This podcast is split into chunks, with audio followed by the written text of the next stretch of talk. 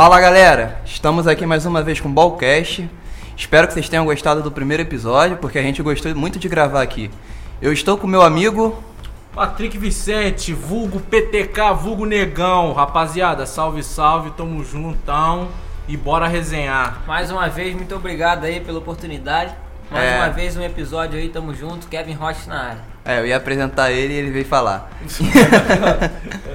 e espero que vocês estejam dando feedback aí e iremos para um novo assunto, que é o nosso querido Brasileirão. E começamos falando do galão da massa. Caralho, esse garoto é muito aleatório. Nosso galão da massa, que no momento é o líder, acabou de meter 4 a 1 no Vascão. Que, mesmo tomando 4 a 1 fez um golaço. Mas não valeu de nada, né, Matheus? É, infelizmente, um golaço e um gol merda é um gol. É aquilo de sempre, né? Um gol bonito ou uma caneta não ganha jogo, né, meu amigo? Mas- O que ganha jogo é o resultado final. Mas vamos dizer que golaço. A falha do Hever, que ao meu ver é fraco, uma zaga lenta do Atlético, cabeceou a bola pra trás. Benítez agasalhou no, na caixa de catarro, virou e deu a bike. Convenhamos, Benítez tem um bom futebol, tem apresentado um bom futebol aí, tem ajudado bastante o Vasco. É o que eu sempre falo, o Vasco deu uma sorte de mercado muito boa com o Benítez e Cano. Os dois jogadores não custaram nada além do salário aos cofres do clube e estão entregando muito em campo. É um bom retorno que o Vasco conseguiu. Mas o Galo, né?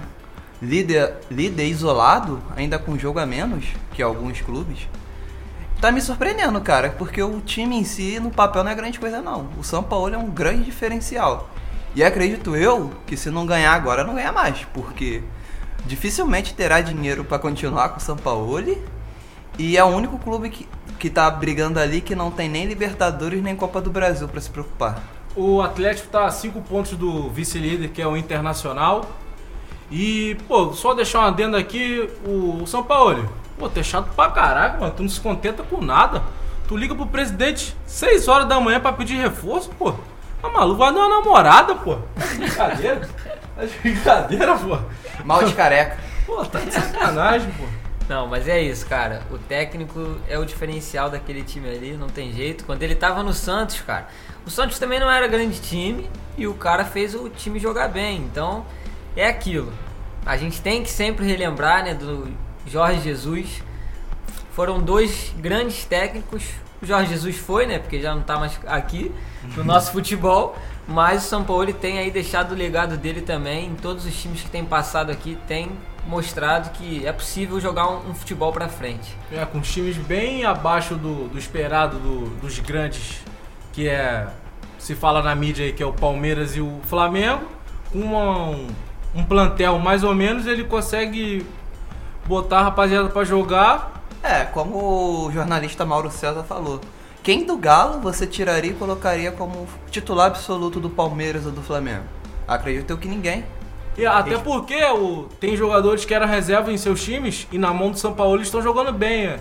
É, exemplo o Johan, que tá jogando o fino da bola com com o São Paulo, o Natan, Jair, jogadores que nem são tão reconhecidos aí pela rapaziada, mas estão dando o seu melhor no, no Galo e fazendo um futebol muito envolvente, fazendo o Galo líder da competição. É, agora seguindo, vamos falar agora do nosso segundo colocado, o Internacional, do craque Thiago Galhardo. Como tá jogando bola do, esse Thiago Galhardo?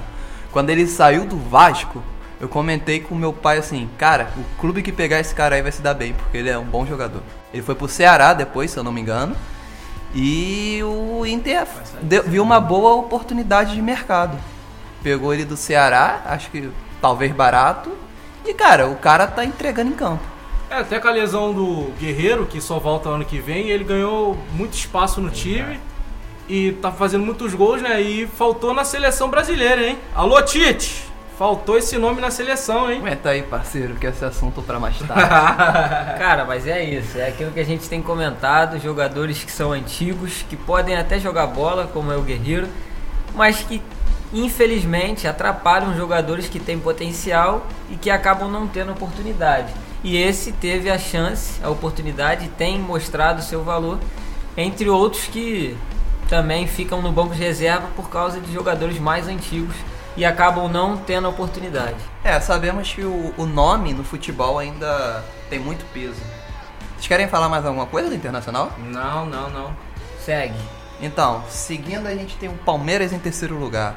Cara, assim, o que falar do Palmeiras? Eu, eu, eu realmente não é implicância falar, mas o Palmeiras não apresenta um futebol bonito há muitos anos. Pô, Matheus, é, um, é muito empate, né? Seguido e a torcida não tá gostando do desempenho em campo do, do time, né? Eu nem falo de agora, eu nem falo de agora, mas assim, aquele campeonato de 2018 o time já começou a decair muito. 2019 não jogou nada, ficou em terceiro, mas não jogou nada. Esse ano, cara, não apresenta futebol bonito, apresenta resultados às vezes, mas não apresenta futebol bonito. O que eu vejo é que se- sentem muita falta, vejo alguns comentaristas falando do Dudu. Ah não, Dudu faz muita falta e tal, não sei o que. Tudo bem, mas eu também não acho que ele seja a peça-chave que fazia o Palmeiras jogar um pouco melhor, não. Como o Matheus disse, eu acho que nunca apresentou um futebol tão bonito. É, mas o que eu acho que mantém o Palmeiras ali é apenas é, uma questão tática de ser retranqueiro. É um time completamente retranqueiro. O Luxemburgo é um técnico que segura o time na zaga, ele sabe fazer bem a zaga. Mas o time pra frente não joga bola. É, o Luxemburgo ele tava meio que esquecido. No Vasco ele voltou, fez um trabalho que ficou muito, muito elevado pelo empate contra o Flamengo naquele jogo. Mas as pessoas esquecem que naquele jogo o Flamengo já tava com foco totalmente na Libertadores. E mesmo assim, fez quatro no Vasco. Tomou quatro, mas fez quatro. É e o time não tava bem. Se você perguntar pra algum flamenguista, provavelmente ele vai falar que foi um dos piores jogos do time. E rapaziada, cá entre nós, Lucas Lima, Gustavo Scarpa, não dá mais no meio de campo do Palmeiras. Tem a, tem a molecada que tá subindo bem, Gabriel Menino, o Veron, Patrick de Paula, meu charazão, tá jogando muito, caneludo, como diria ele, tá jogando muita bola. E o Luxemburgo tá abraçado nesses meninos, que os veteranos, entre aspas, do time, não tá entregando o futebol que tem que render. E sobre o Patrick de Paula, eu fico muito feliz que alguém da favela realmente recebeu o, o reconhecimento. Porque hoje o futebol, infelizmente, virou algo muito de empresário. Então, quem não tem, dificilmente tem uma chance. Você vê um, um Patrick de Paula desse, que ele tá jogando com a idade que ele tem no Palmeiras. Você acha que nas favelas pelo Brasil não tem outro Patrick de Paula? Não tem, tipo, um outro Vinícius Júnior que sai driblando todo mundo aí? Não tem um, um jogador nesse. Não tem um, um zagueiro bom que marca sem medo? Claro que tem, cara. O problema é que hoje em dia no futebol, se o cara não tem um empresário, não tem um dinheiro, não ganha chance. É, a verdade é isso aí que você falou, Matheus. A verdade é que o dinheiro manda e infelizmente a gente acaba tendo jogadores retrógrados como esses que o Patrick citou, como Scarpa, Lucas Lima, jogadores que, na minha opinião, fracos, não apresentam futebol, jogaram uma partida ou duas boas e pronto, a mídia jogou os caras lá em cima. Por que a mídia jogou os caras lá em cima? Porque tem empresário, tem dinheiro. Jogadores assim pequenos, como esse Patrick de Paula, às vezes não recebem toda essa bola. É, o Lucas Lima foi um cara que fez uma temporada, uma temporada e meia boa no Santos e foi vendido como craque. Diziam que ele ia pro Barcelona e nunca mais jogou nada. Não, o pai do, do Neymar, que era o empresário dele na época, disse que ia botar ele no Barcelona, encheu o peito, falou que ia, ia pro Barcelona, mas não foi o caso. Chegou no Palmeiras, não jogou nada, joga com o nome Vide Ganso no Fluminense. Exatamente. Hashtag verdade. Não, mas quem. O tricolor que acreditou que o Ganso fosse jogar bola, esse cara é no mínimo corno. Porque. Caraca, mano, é um, é um troço absurdo achar que o Ganso realmente ia jogar bola. Salário alto, né, Matheus? Pô, salário, cara, meu Deus do céu. Pra, pra, eu consigo fazer o que o Ganso faz em campo, eu recebo. Dá 10 mil. eu entro com a vontade que ele não tem. Cara, eu vou falar a verdade. Meu pai tem problema no coração e ele fala. Que ele isso? joga mais Que do que o isso? Ganso. O Ganso não corre, só fica parado dando toque na bola. É fácil. Dá o dinheiro que o Ganso ganha pro, pro Nenê que tá matando a bola no Fluminense. É verdade. Vamos então falar do quarto colocado e fechar o nosso G4 aqui. É o Flamengo. Cara, o Flamengo ganhou ontem do Atlético Paranaense de 3 a 1 Eu assisti o jogo e te falar, Gerson e Bruno Henrique voltaram a jogar a bola que estavam jogando ano passado. Talvez não no auge, mas nas partidas boas. Flamengo tem tudo para engrenar. O problema agora vai ser os desfalques, que vai ter os jogos das seleções aí, então o Flamengo vai ter menos quatro jogadores. Arrascaeta no Uruguai, o Isla no Peru, se eu não me engano. Não, Chile. Chile, isso, desculpa. O Peru vai ser o adversário, confundi. É, Rodrigo Caio e Everton Ribeiro na seleção brasileira. É, o Flamengo teve uma vitória consistente. Isso é importantíssimo. É, como o Matheus ressaltou, por mais que se tenham desfalques, eu acredito que o Flamengo tem um diferencial. E qual é esse diferencial? Quando você tem um jogador que não está jogando muito bem ou que não pode jogar, no banco de reserva você tem um cara que equilibra. O cara joga ou igual ou entra melhor do que o que estava jogando. E ainda tem a opção agora dessa molecada da base que veio e veio muito bem. E isso daí mantém o Flamengo com uma disputa muito melhor ainda do que outros times. Eu não sei se vocês acompanham o Futirinhas, mas eu acho uma coisa muito legal que o Edu fala, é que deveria ser estatutário. Você, tipo, tem três jogadores na posição, só que, tipo, o primeiro, o segundo, o terceiro ser é, da base, ser obrigatório ser da base. Porque você tem jogador na base, mas às vezes você compra três jogadores pra posição e tem três, dois caras ali que não presta e você não dá chance pro cara da base. E, cara, a gente tem muita molecada boa aí na base. Então, acho que a base de todos os clubes, não só de um em específico, deveria ser mais valorizada. A dupla de zaga que entrou titular, Gabriel Noga e Natan, os moleques entraram com personalidade. O goleiro também, Hugo, Hugo Neneca, como diz aí a rapaziada. Só que tem um adendo. Ele com o pé tem uma certa dificuldade. Só que mesmo com a dificuldade de jogar com os pés, ele é melhor que o Gabriel Batista e o César. Esta é a minha humilde opinião. É, eu fiquei sabendo aí que o Diego Alves estava com um empecilho aí, né? Não só o Diego Alves, mas o Flamengo, de renovar o contrato dele. Eu acho que o Flamengo não pode é, passar um goleiro tão bom como o Diego Alves é, só porque tem agora um goleiro que mostrou um bom resultado. Só que a gente tem que lembrar que é um menino. E como o Patrick falou, ele tem problema com os pés. E como ele vai aprender a ser um bom goleiro com os pés também? Tendo como professor o Diego Alves, um cara que está ali como referência para ele. Eu acho que isso daí serve tanto a gente viu aí que o Arrascaeta em últimos jogos aí deu uma aula para os meninos que entraram lá com ele contra o Palmeiras, porque o, o cara tem experiência, então ele passa a experiência para os jogadores mais jovens. Aula deu você, meu querido, nesse comentário, sabe as palavras. Bravo demais. Cara, eu queria deixar só mais um adendo sobre a molecada que é o lateral esquerdo Ramon. Grave esse nome. Eu acho que esse moleque tem muito futuro. Ele, pelo que tá aparentando, ontem tinha ele e o René de opção na lateral esquerda e ele foi escolhido na frente do René. Eu vi, eu acho que o, foi contra o Barranquilha? Sim. Não, foi contra o Del Valle, Del que ele foi titular. Ele não cruza, cara. Ele parece que ele dá um, ele dá um passe, sabe? Esse garoto tem um futuro. Se o Flamengo moldar e lapidar certo, vai ter uma joia ótima nas suas mãos. É, eu acho que o Flamengo tem que continuar fazendo o que já estava mais ou menos fazendo, segurando os jogadores.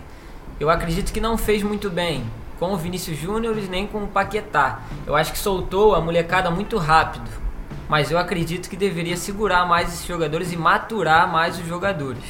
O, o que sofre nisso é o Lincoln, cara. O Lincoln também ele teve uma maturação muito rápida. Não, ele teve a falta da maturação, melhor dizendo.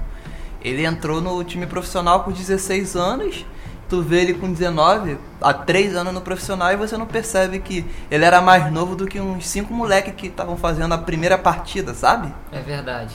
E você não vê que é uma maldade que estão fazendo com ele e com o próprio Vitinho? Com certeza, eu acho que a gente não pode é, levar para o lado pessoal. A gente tem que pensar que ele é um ser humano como qualquer um de nós. E ele também passa por dificuldades mentais, é, que eu acho que é uma das coisas que mais influencia no jogador é a parte mental. A física, você vê quando o jogador tá ruim, o cara se lesiona, mas tem aí um grupo médico que trabalha em cima disso. Mas infelizmente a parte mental às vezes é, interfere muito. E a torcida pegando no pé acaba atrapalhando. É, mas nesse episódio, um jornalista da Tupi, que agora eu não me recordo o nome, eu acho que é Gilson Mendes, alguma coisa assim, ele. Cara, você é profissional, você não pode fazer aquilo com o jogador, por mais que o jogador esteja ruim. O torcedor em casa xinga, mas no fundo o torcedor apoia. Um jornalista, um jornalista, um profissional não pode fazer isso que ele fez, chamar o cara de merda. Não, isso não tem cabimento, cara. E o Flamengo, acho que hoje, hoje, é, hoje postou uma retrata, pedindo uma retratação dele. E cara, eu não tenho o que falar, o cara foi muito infeliz na sua declaração. Só para corrigir meu amigo Matheus Carlos, longe de mim querer corrigir, o nome do jornalista é Gilson Ricardo. E na minha opinião, ele foi muito errado em dizer isso para o jogador. Ele no banco de reservas, vocês poderiam perceber aí no, no jogo, no decorrer do jogo, ele está cabisbaixo com os olhos lacrimejados. Não sei se é uma impressão minha ou se foi a verdade no fato. Só que o jogador é sujeito homem. Vamos falar o português claro. Se ele for mandar o cara para PQP e xingar ele de tudo qualquer nome, o cara vai estar tá errado. Porque tem que ter a postura de jogador e tal tudo. Mas de antemão, ele é sujeito homem, pai de família, tem filhos, é casado, é um homem de família. Como é que ele vai chegar e o cara chama ele de merda, sujeitar isso? Então não pode, rapaziada.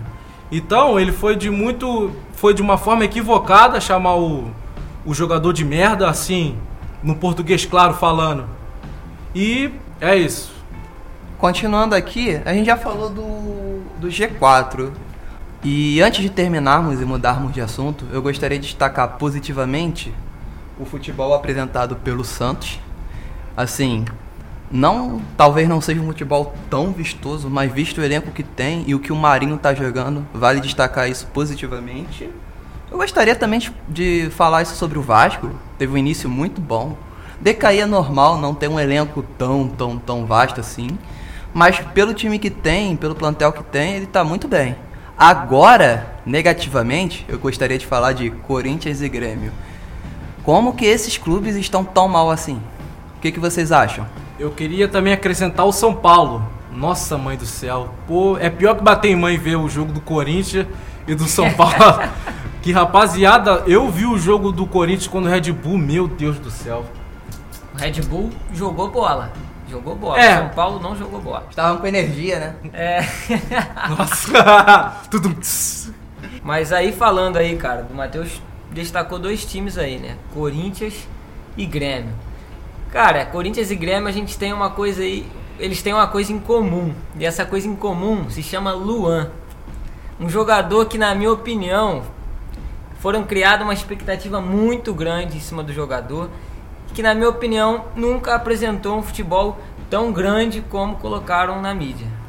Adendo, eu sempre achei ruim.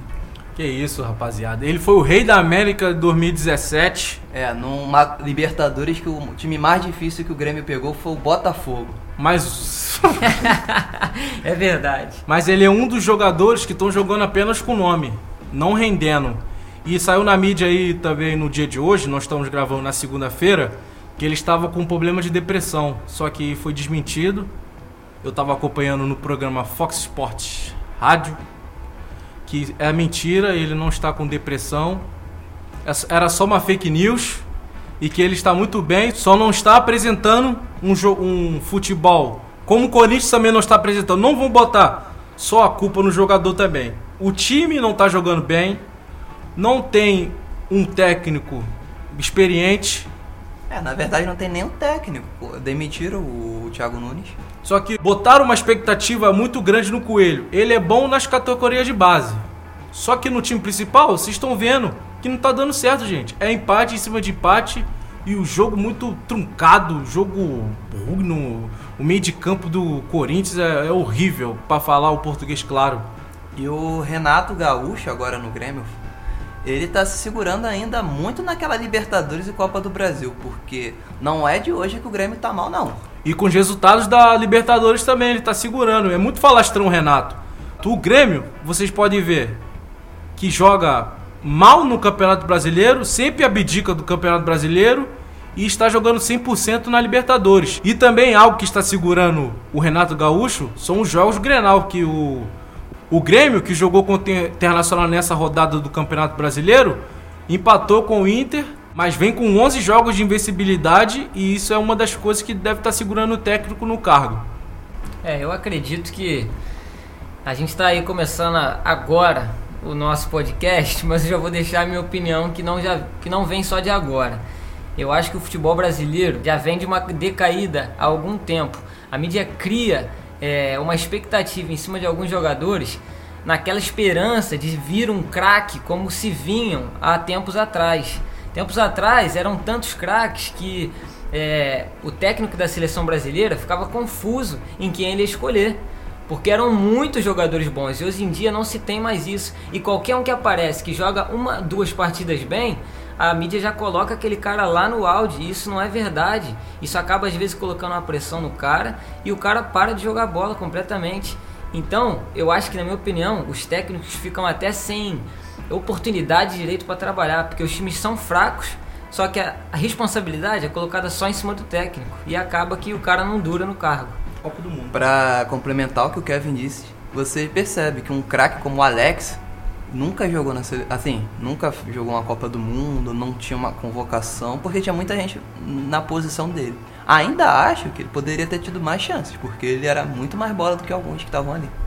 A disputa antigamente era muito maior do que se há hoje em dia. Hoje em dia eu acredito que o técnico da seleção brasileira fica até perdido, cara. Porque na minha opinião é tanto jogador fraco que os bons é, acabam passando despercebido. E aí o cara fica sem opção. É, ele fica perdido, né? A gente vai comentar isso mais tarde. Até porque, acrescentando o que o Kevin estava falando, ele, os técnicos do futebol brasileiro tem que improvisar jogadores. Um exemplo, eu sei que a gente vai falar mais tarde, mas eu vou dar um exemplo. Gabriel Menino. Gabriel Menino não é lateral direito. E ele vai ser improvisado na lateral direita. E já falando da seleção brasileira, eu te pergunto, já que o Gabriel Menino não é o cara para estar tá na lateral direita, quem é o cara para estar tá na lateral direita? Qual lateral direito é bom jogador hoje no nosso Brasil? Então, Kevin, vamos falar da convocação da seleção para as eliminatórias. Com a baixa do Alisson, então agora a gente tem o Ederson do City, o Santos do Atlético Paranaense e o Everton do Palmeiras. Eu acho que em goleiro não tem o que discutir. Porque, querendo ou não, o goleiro vai ser usado um. Os outros dois estão por estar. É, é só para ganhar mais experiência também é. na rodagem. No começo ele estava fazendo aquilo de levar um, um jovem para pegar a experiência da seleção. Eu acho que poderia fazer, porque não usa o terceiro goleiro. Muito Continuar difícil. levando um Ivan da Ponte, o Neneca do Flamengo, o do Santos, que também está surgindo bem. É verdade. Então vamos entrar agora na, nas laterais, que o Kevin citou. Os laterais direitos foram o Danilo da Juventus e o Gabriel Menino do Palmeiras. Os laterais esquerdos foram Alex Teles do Porto e Renan Lodi do Atlético de Madrid. O que, que vocês acham? Eu acho que na lateral esquerda está bem servido. Alex Teles foi agora para o Manchester United, um valor altíssimo. E o Renan Lodi, que era do Atlético Paranaense, um moleque promissor, tem muito a crescer na carreira já na lateral direita, temos Danilo da Juventus, que eu acho um lateral muito fraco, e o Gabriel Menino, que nem lateral é, e foi levado improvisado para a seleção. Cara, assim, improvisar no clube eu entendo, às vezes é uma necessidade. Mas qual é a necessidade de improvisar na seleção, cara? Não tem sentido. Ele queria levar o Daniel Alves na primeira convocação antes da pandemia. Ele queria levar o Daniel Alves, que nem tá jogando de lateral, e nem tá jogando bem. Mas já que se não se deve improvisar numa seleção brasileira, é aí o ponto que eu coloco. Qual outro lateral que substituiria o Gabriel Menino, que nem é lateral? Na sua opinião, qual é o lateral que, que tá, tem jogado bola, que tem mostrado futebol para estar na lateral direita da seleção? Então, eu penso assim: tu não tem, o que que tu faz? Tu olha para a seleção sub-23 puxa os laterais direitos da seleção sub-23. Eles estão lá por um sentido, porque eles são os melhores da idade deles. Então, uma hora ou outra, na teoria, eles já iriam jogar. Então, puxa eles. Tem o, o Emerson do Betis, que agora acho que tá. Não, agora ele tá no Bet. E tem o Guga do Atlético Mineiro. Então, aí você tocou num ponto que eu acho é, excelente. É um ponto que, infelizmente, a gente não tem feito. A gente ainda está preso numa seleção brasileira de anos atrás que jogava bola, que tinha uma, uma seleção de craques. A gente não tem mais isso no Brasil, eu ressalto mais uma vez. Então a gente tem que fazer, na minha opinião, abaixar nossa bola e fazer como a Alemanha. Buscou jogadores novos e veio naquela Copa do Mundo com vários jogadores novos e mostrou um bom futebol. Ou seja, é um trabalho que vem na crescente, é um trabalho que vem desde as divisões de base até chegar num bom futebol. É justamente o que você falou: pegar jogadores do sub-20 que já estão jogando na posição e fazer eles crescerem. É, porque são gerações, né? Uma geração vai acompanhando. Mesmo tendo os mais velhos ali, é sempre bom você já acostumar uma geração inteira para jogar junto. Na minha opinião, se continuar do jeito que tá, a gente não vai ganhar nada com a seleção brasileira por um bom tempo ainda.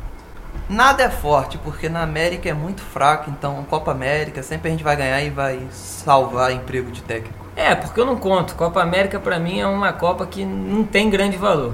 Seleção, quando você fala de seleção, o que mais conta é o quê? É a Copa do Mundo. E ponto. Nunca devemos esquecer do 7 a 1 que a gente tomou em casa. Esquece aí, cara. então agora a gente parte aqui pra zaga.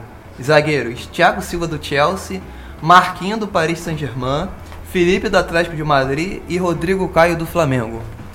Cara, você já sabe que o Thiago Silva é um cara que você pode contar. Ele é velho, mas você sabe que pode contar. ele é velho, eu gostei do ele é velho. O Felipe tá jogando muito no Atlético de Madrid, não teve muita é, muita chance na seleção por ainda.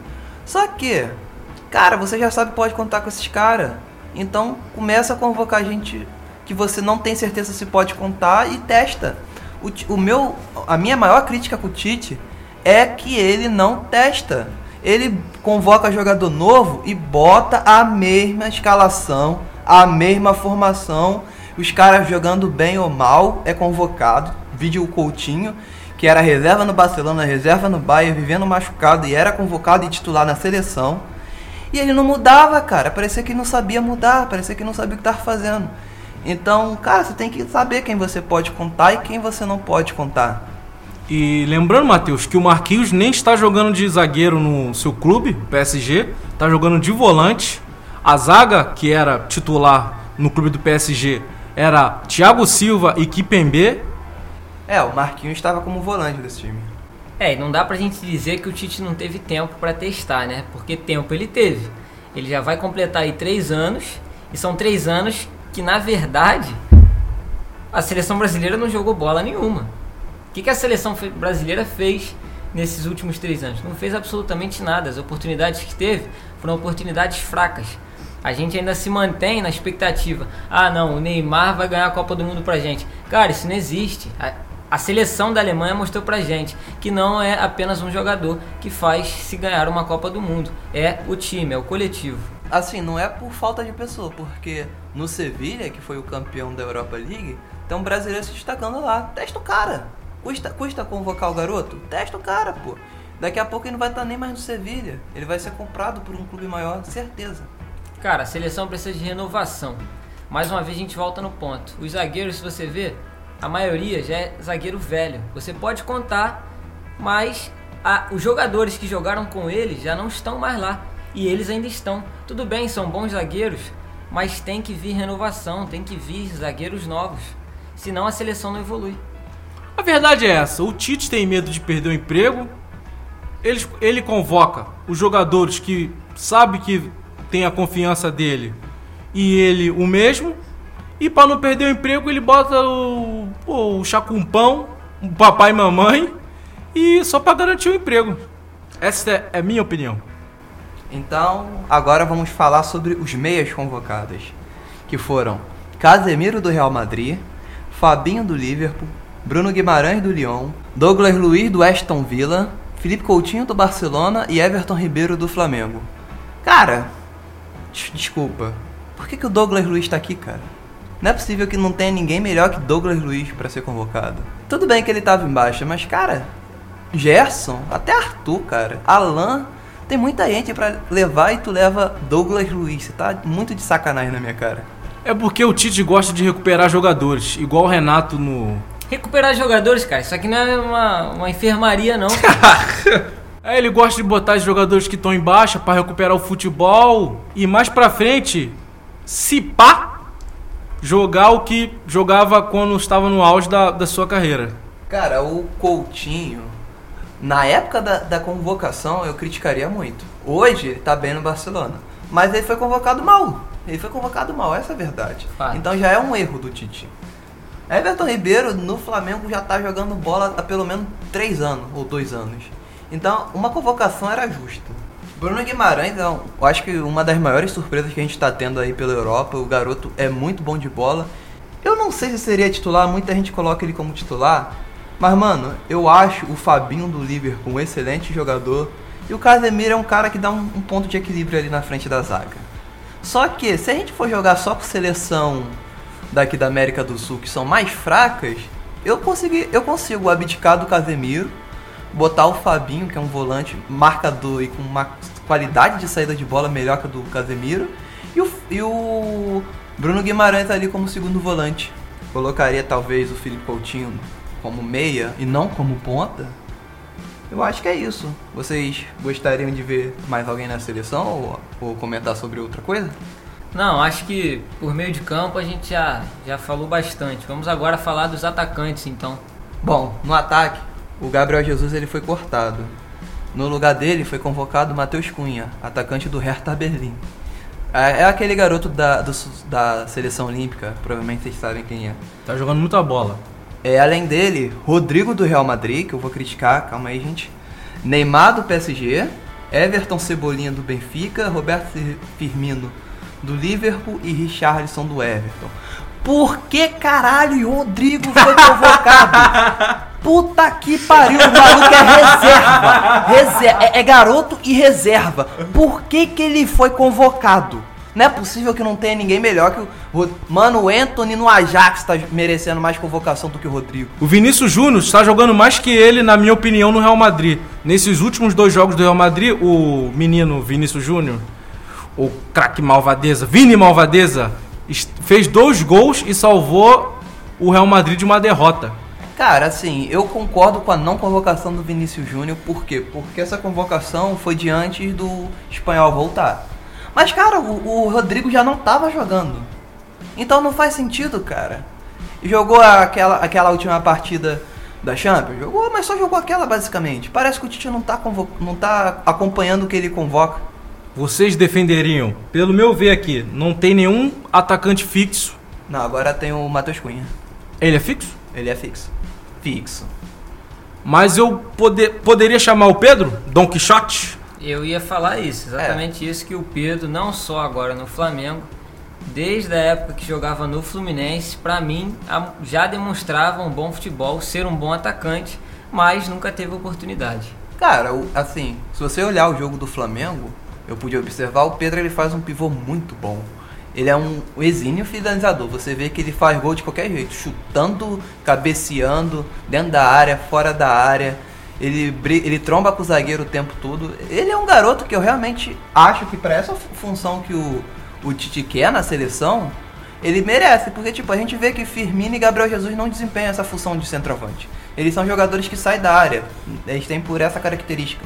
Mas isso que eu quis dizer, Matheus, no meu comentário anterior, esse tipo, esse estilo de pivô, eu acho que o Matheus Cunha não tem essas mesmas características que o Pedro, Don Quixote, tem atuando no Flamengo e poderia atuar muito bem no- na seleção brasileira. E sobre o Rodrigo, cara, não é possível que o Tite não esteja vendo o que o Marinho tá fazendo no Santos. Não é possível. O Matheus está puto com o Tite e puto com o Rodrigo. O Richarlison é um ótimo jogador no, no Everton, mas na seleção, o Tite, não sei se o Tite convo- é, escala ele mal, porque eu não, eu não acho ele na seleção isso tudo. Mas eu gosto dele no Everton. Mas o Pombo foi eleito o melhor jogador do Everton na temporada passada. Então, foi o que eu falei, no Everton.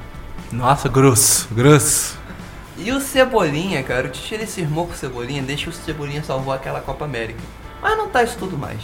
Assim, pra seleção, eu acho que é exagero co- convocar ele. Até porque a teoria era pra você convocar dois pra esquerda e dois pra direita. Seria o quê? Neymar e, e, Cebolinha na esquerda, Richarlison e Rodrigo na direita.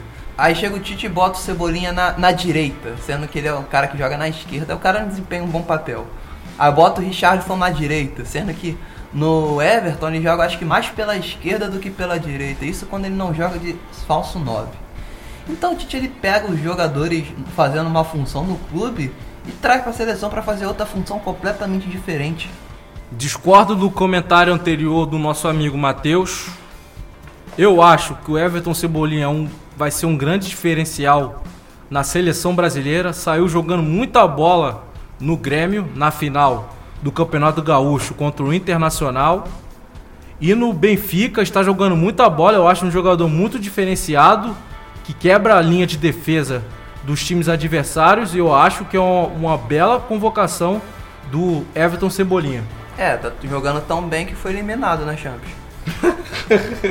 Na minha humilde opinião, todos esses atacantes aí, poucos se salvam. salvam. Não vem falar mal do Neymar na minha frente. Poucos se salvam. Um deles ainda, ponto, ainda é o Neymar. Ainda. Porque também, meu amigo, se você não tomar cuidado, é muita mídia e na verdade o que o povo quer é futebol. Então a gente tem que ficar ligado nisso. Agora, Matheus Cunha, Rodrigo, Everton, Roberto Firmino e Richarlison podem jogar bem lá, cara. Mas na seleção, nada. Então, amigo, tem que avaliar o que o cara joga na seleção. Já teve oportunidade, já não teve? O que, que demonstrou? Nada. Então é dar oportunidade para outros atacantes que têm jogado bem nos times para ver se vai desempenhar um bom futebol na seleção. Até porque eu acho que tem jogador que joga muito bem no clube e muito mal na seleção, e tem jogador que joga bem em seleção e mal no clube. É isso. E pra mim, seleção é momento. E o momento que o Marinho está passando, eu acho que no lugar do Rodrigo, como o Matheus falou, já ressaltando, ele entraria muito melhor do que o Rodrigo. É, e além dele tem o Thiago Galhardo também, que não seria um absurdo ser convocado. Não, já que eu. Você então tá concordando comigo. Que seleção é momento. Não, é você que tá concordando comigo. Não, você tá concordando comigo. Você que tá concordando.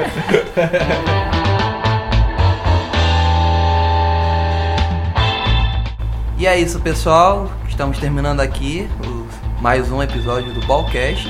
Espero que vocês ainda estejam aí. Espero que vocês ainda estejam curtindo. E, e, ó, eu acho que melhorou, hein? Eu falei que não tinha como ficar pior. E é isso, rapaziada. Tamo junto. Até o próximo episódio. Embora resenhar. Valeu, rapaziada. Abraço do Mano Kevin, tamo junto. Valeu. Alô, Paraíba, Tim Paraíba. Tamo com saudade de você.